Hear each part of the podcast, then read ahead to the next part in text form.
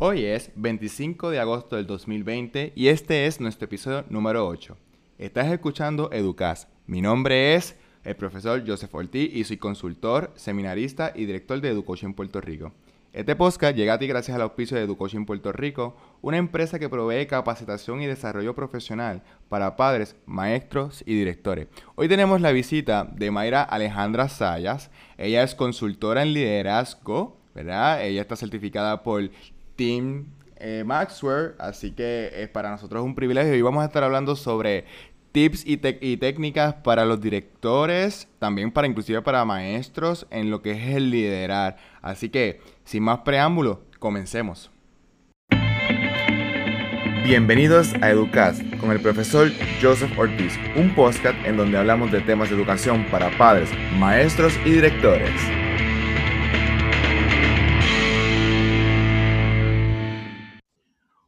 Buenas amigos, como dijimos en la introducción del programa, hoy tenemos una invitada sumamente especial. Tenemos a nosotros ahora la profesora, ahora es profesora Mayra Alejandra Sayas. Muy bien, bienvenida aquí a Educas. ¿Cómo estás, Mayra?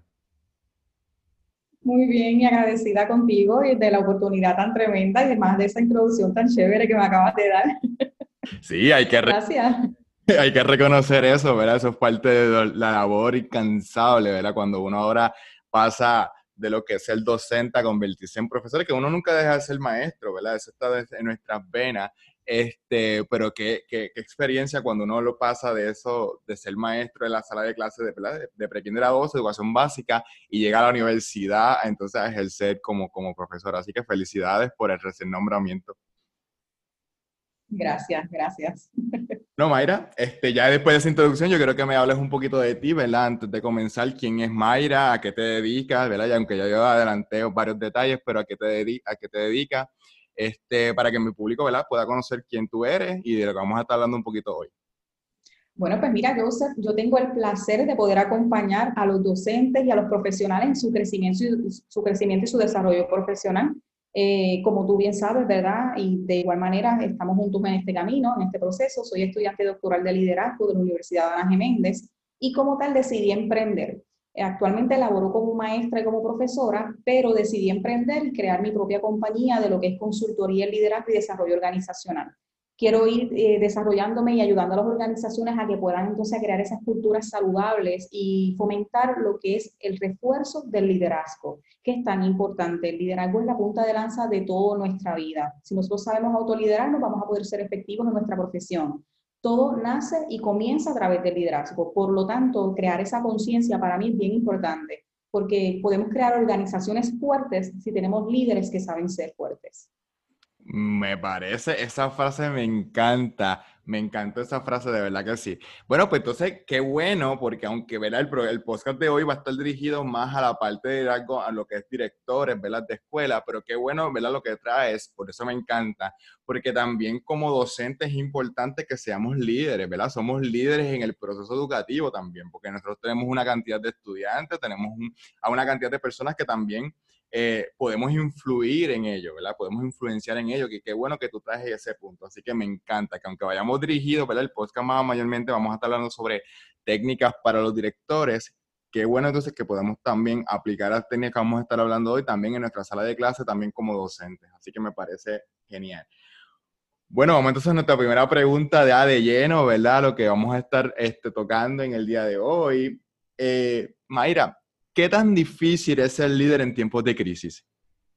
Pues mira, esto no es más bien un grado de dificultad, es más bien el grado de carácter que nosotros tenemos como líderes. Los líderes se prueban en medio de la crisis y entonces ahí es cuando comenzamos a separar los que realmente saben liderarse y saben liderar lo que tienen en sus manos y son personas visionarias, son personas estratégicos, son planificados versus los que tienen un rol. Ahí es donde separamos los administradores de los líderes porque cualquier persona que sea verdaderamente un líder va a ver la crisis como una oportunidad, como un momento para tomar decisiones, redirigir, para transformarlo. El gerente lo va a ver como estoy diciendo, pero es una realidad y lo hemos visto durante este tiempo de la pandemia, aquí nosotros en el contexto de Puerto Rico, hemos visto muchas organizaciones que han tenido que tomar decisiones, se han transformado, ¿verdad? Y han crecido, han expandido incluso sus operaciones. En cambio, hemos visto otras que tristemente han cerrado. En el contexto educativo, todas estas instituciones educativas que han podido tener esa capacidad visionaria, estratégica, eh, han podido salir a flote y han adquirido las herramientas que necesitan, la consejería y el acompañamiento que necesitan de expertos como tú, como yo, para poder entonces transformar sus aulas o sus, comunidades educativas y dar y seguir siendo una oportunidad en medio de la crisis. Y hago crisis entre comillas, ¿verdad? Porque yo creo que nuestro sistema educativo siempre había tenido la necesidad de ser transformado y habíamos sido constantemente adiestrados en tecnología, entre otros temas. Pero tristemente no es hasta que somos empujados a esta situación que nos vemos en la obligación de comenzar a aplicar todas esas estrategias, esas herramientas, esos conocimientos que ya nosotros tenemos, pero que estaban un poquito desorganizados en nuestra mente, porque no había un propósito y no había un norte.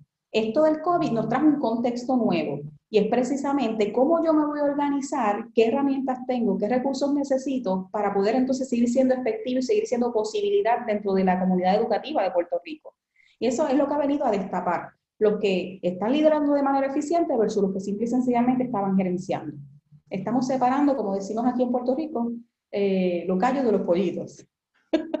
Me parece genial, ¿verdad? Porque como bien tú lo traes y, yo creo que, es fenomenal, yo no tengo mucho más que añadir ahí, yo creo que es bien importante que nosotros como líderes, ¿verdad? En mi caso que yo funjo como director también en una institución, eh, que, que, nosotros podamos utilizar las crisis para un proceso de transformación. Y, y hemos hablado en varias ocasiones eh, que yo le he traído en el podcast de lo que diferenciar lo que son los cambios adaptativos y los cambios transformacionales, ¿verdad? Porque qué bueno que nosotros como líderes sí tenemos que adaptarnos basado en una crisis que tenemos inmediatamente para poder resolver.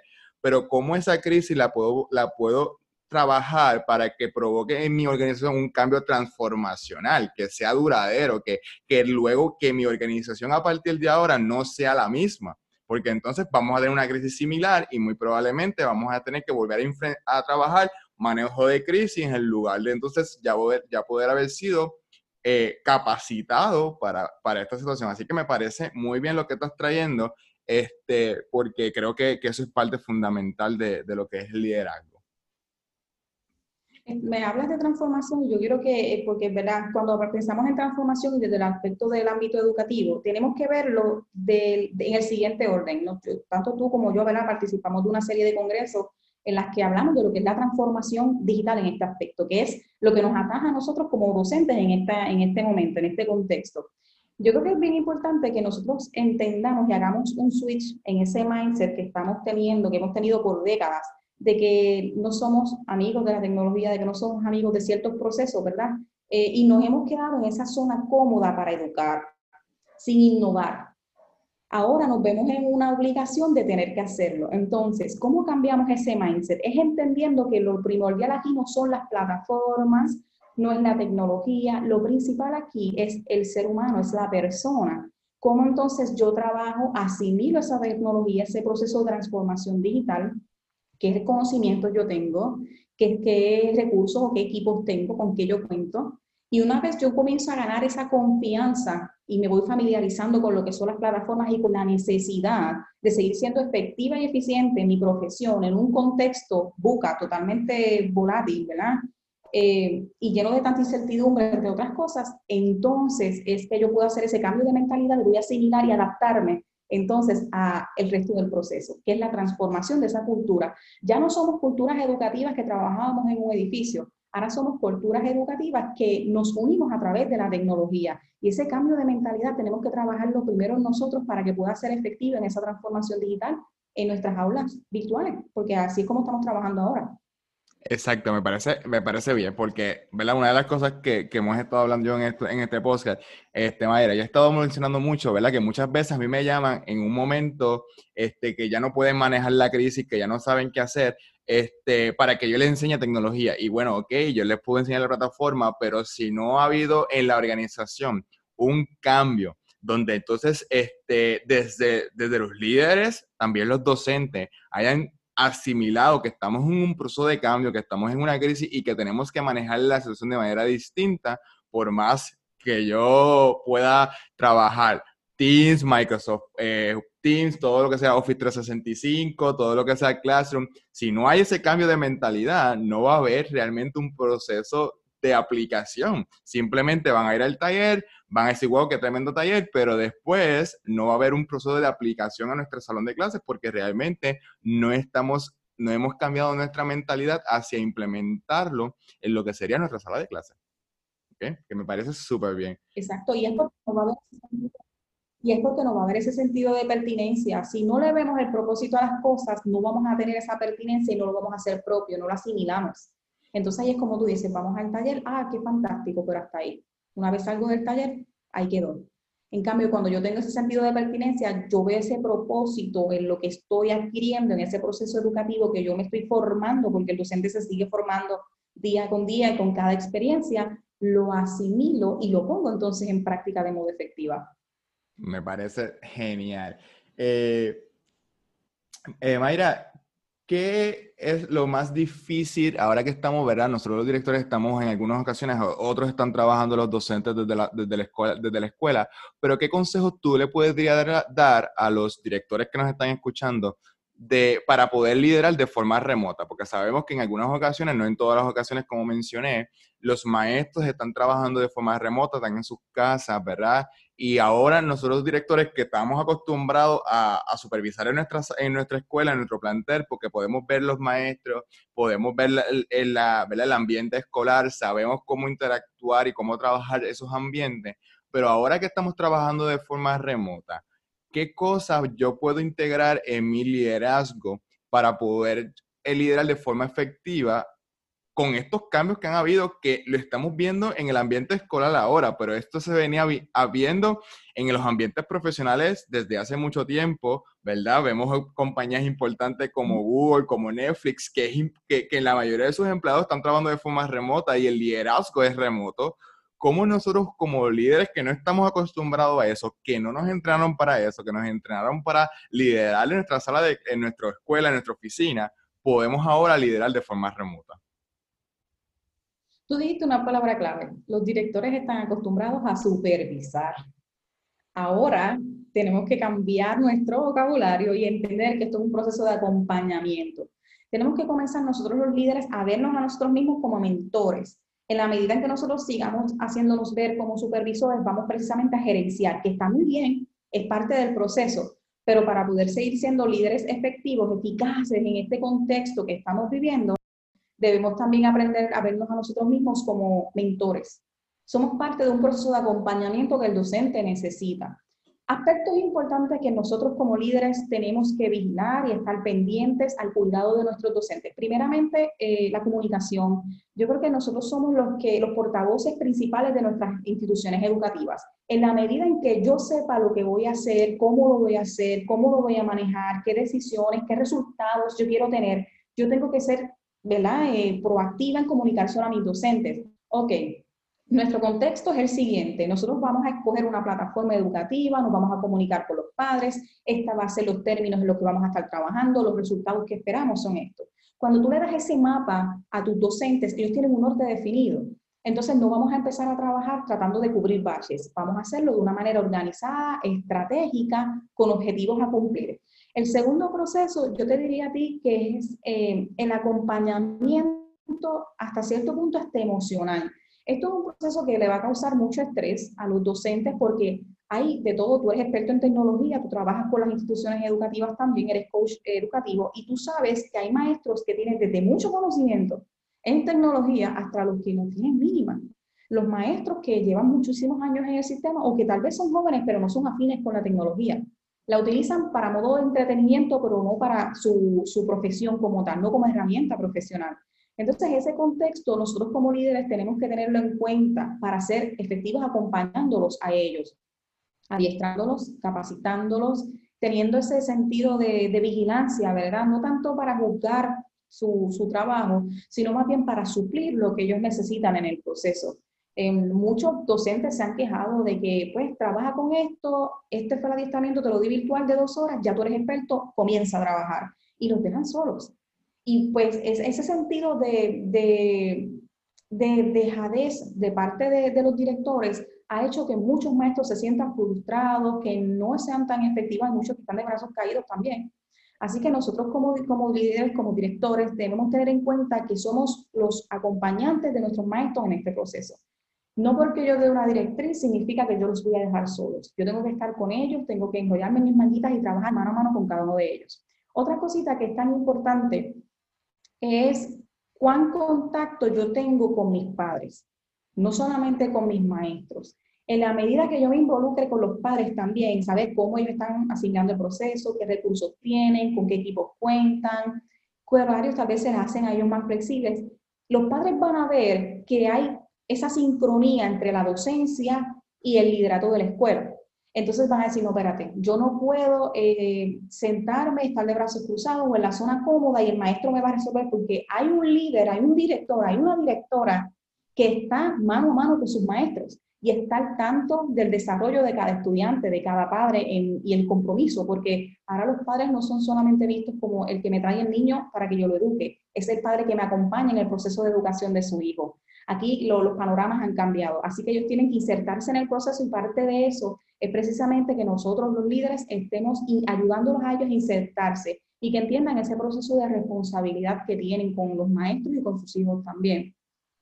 Eh, yo también otra cosa que es bien importante, yo considero que nosotros los directores, ¿verdad? Eh, los que tenemos esa, esa facilidad de mover masas, tenemos que buscar la manera de mantenernos todos unidos en el sentido de que hay momentos en los que vamos a tener que decir, pues mira, vamos a tener las clases hasta este tiempo específico, vamos a sacar un tiempo de reunión. No todas las reuniones deben ser para discutir asuntos académicos, ni discutir una agenda. Sacar esos momentos para escuchar a tus maestros.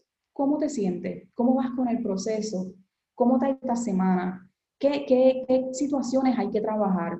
¿Cómo te puedo ayudar? Esto va a crear mayor confianza con nuestros maestros. Ellos se van a sentir que son valorados, que son escuchados, que son parte de esa comunidad educativa. Vamos a seguir creando esos lazos y esa, esa sinergia en nuestras escuelas porque mantener ese sentido de cultura, ¿verdad? En un contexto donde estamos trabajando como islas, cada cual en su área. Antes estábamos todos en un mismo espacio físico y era mucho más fácil, como tú mencionaste, poder tener ese acercamiento y estar al pendiente de esas necesidades hoy el panorama cambió. Así que nuestra estrategia es precisamente la tecnología y crear esos espacios de acompañamiento en la comunicación y en saber cuáles son esas necesidades también es bien importante.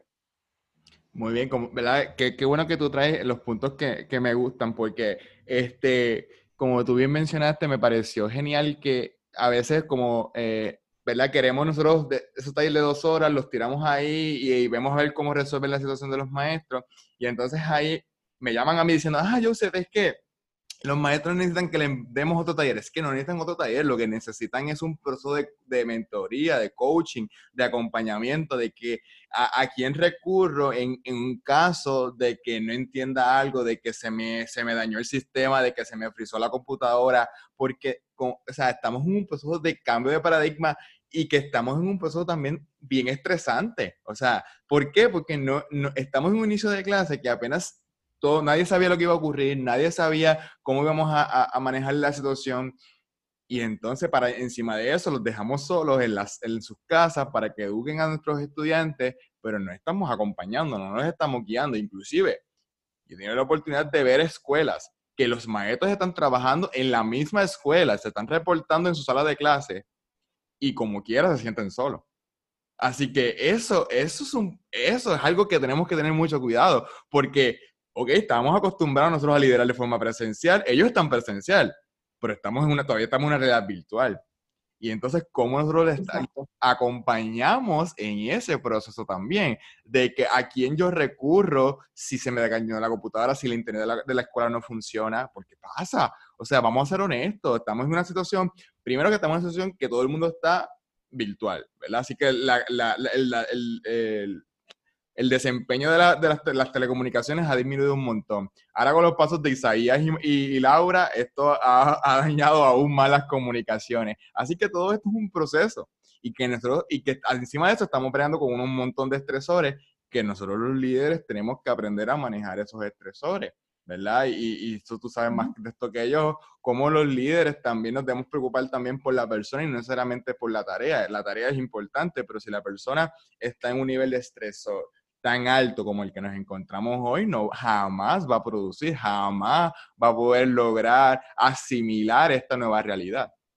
Exactamente. Esos estresores son precisamente los que pueden ser, fíjate, eh, viéndolo desde el punto de vista de la crisis, mi oportunidad para crear aún más ese, ese ambiente de confianza con mis maestros para perderlos como tal. Y cuando digo perderlos me refiero a, a, que ellos no me vean como esa figura de mentoría o de acompañamiento que tú estás mencionando, que es tan importante. Yo creo que eh, en el proceso nosotros sí, hay ciertas cosas que tal vez nos limitan, como tal vez los recursos. Sabemos que son muy pocos los especialistas que se dedican a dar este tipo de mentorías a las escuelas o de acompañamiento y que tal vez sus agendas están demasiado llenas. Pero siempre en nuestras facultades hay estos elementos claves, estos maestros que nosotros sabemos que son líderes natos también y que los podemos utilizar como mentores para que sean parte de ese, acompañamiento. Si ya yo conozco mi facultad lo suficiente como para poder identificar quiénes son esos líderes que me pueden acompañar a mí, al resto de mi facultad, yo tengo un paso grande. Y es, es importante porque ellos van a ser mi extensión de mis manos y pies junto con esa facultad en ese apoyo técnico, en esa mentoría, en ese acompañamiento y además también eh, muchas veces hay personas que tienen este sentido de problema ¿verdad? para manejar lo que es alguien con puesto de supervisión. Ahí, eso se da en las escuelas también, en cualquier organización. Hay gente que tiene problemas con la autoridad, punto y se acabó. Se resisten y es algo emocional. No es que tengan, eh, no es nada personal contra el líder, es algo que ellos tienen que manejar en su aspecto emocional, pero son bien afines con sus pares.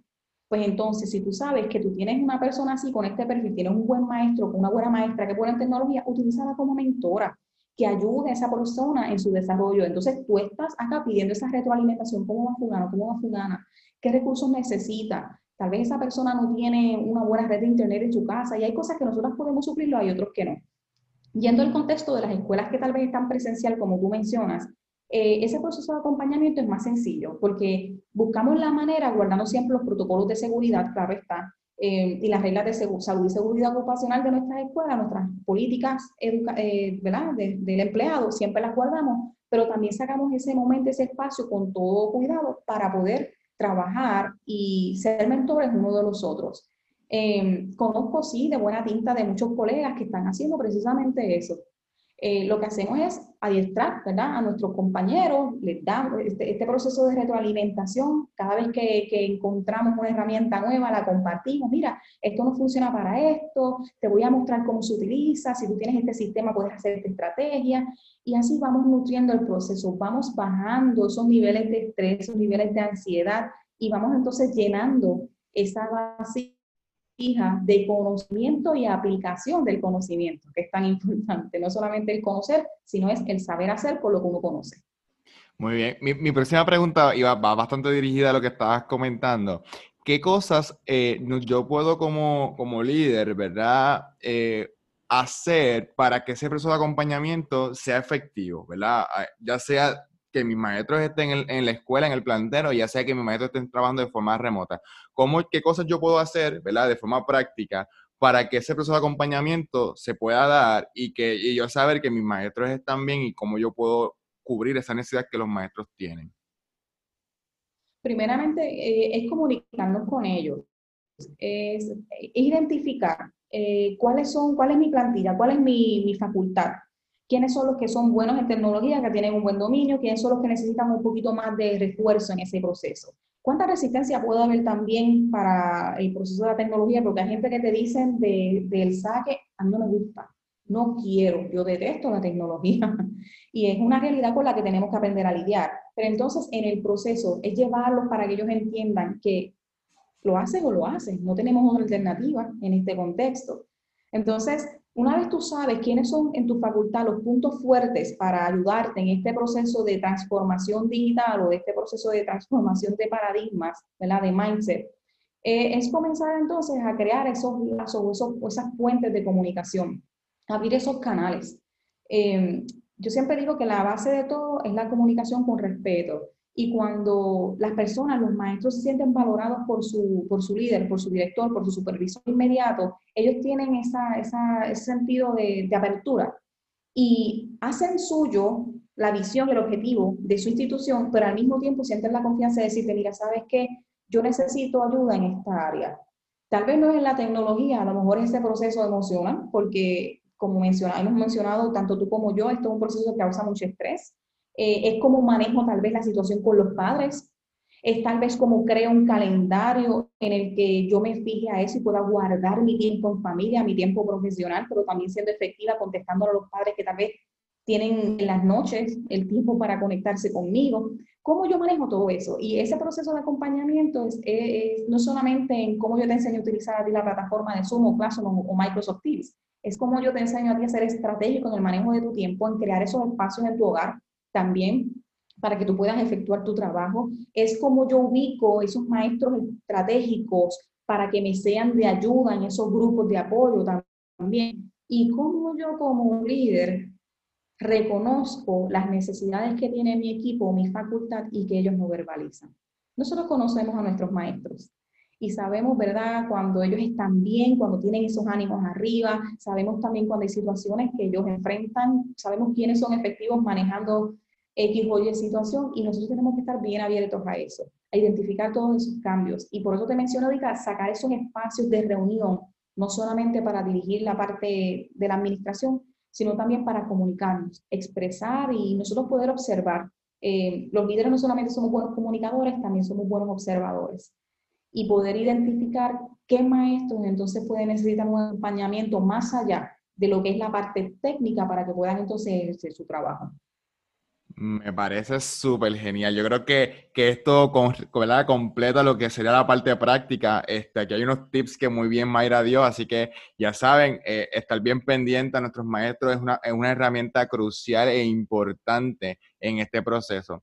Mayra, ¿dónde la gente te puede conseguir, verdad? Si quieren saber más de ti, yo sé que tú tienes un podcast también de liderazgo, que, que, que, yo creo que el título es espectacular, porque yo creo que en, en estos momentos más todavía. ¿Cómo se llama el podcast? Leadership 911, Liderazgo 911.